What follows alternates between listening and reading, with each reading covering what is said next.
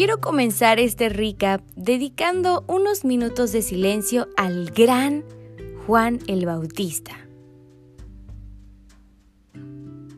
No puedo extender tanto el silencio por cuestiones de tiempo, pero en mi corazón y espero en el tuyo estemos siempre agradecidos por vidas como las de Juan el Bautista, que nos enseñan que la palabra no solo se habla, también se vive y creo que esa es una de sus enseñanzas más importantes.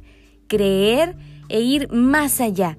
Día a día tener el valor de vivir la palabra, promesas y visión de Dios a nuestras vidas. Qué gran reto tenemos por delante sin duda. El mismo reto y adrenalina que seguramente vivió Pedro.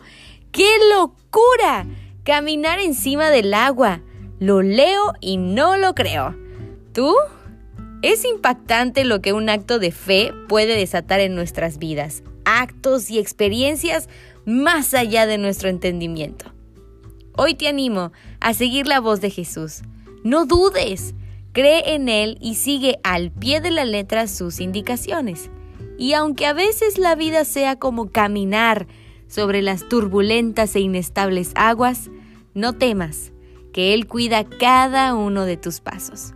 Solo camina con seguridad y aferra cada paso a la fe de tu corazón.